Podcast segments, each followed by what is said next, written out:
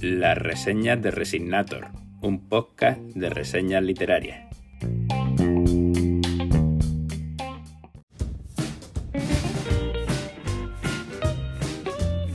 Título: Los músicos de la trastienda.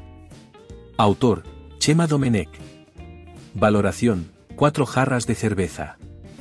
Una narración entrañable e inolvidable. Tengo la suerte de conocer al autor, cuando esto ocurre, uno siempre duda si será sincero del todo o, de alguna forma, se dejará arrastrar por el prejuicio de la amistad. Si será una suerte o un yugo el conocerlo.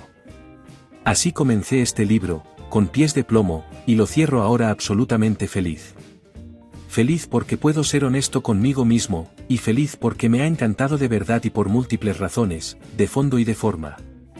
Esperaba encontrarme una historia de redención personal y me he encontrado unas biografías admirables, de gentes notables, de valores, de costumbres, de cosas que hemos vivido muchos y que el autor nos sabe exponer con maestría para deleite del lector, una biografía familiar ligada a la música y a la bondad de ofrecer y bendecir con música a la gente de un pueblo.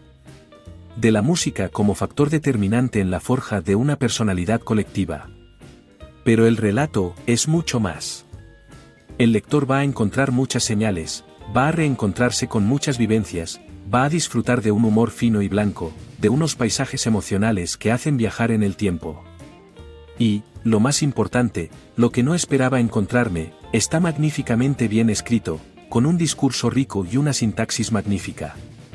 Con un juego de las voces narrativas y los tiempos verbales ejemplar con una erudición que se aleja de la pedantería para llevarnos a la música, a la literatura o al cine, con citas muy bien traídas que demuestran precisamente eso, que estamos ante un autor culto, rara avis hoy en día.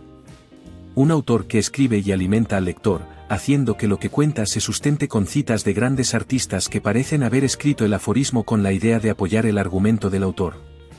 Un uso de metáforas más que notable, y en definitiva, una historia que merecía ser contada, y bien contada, en la que el lector va a disfrutar, va a viajar en el tiempo, va a reír y a llorar, y lo va a hacer desde la solidez de un relato con acordes magníficos y con los contratiempos precisos.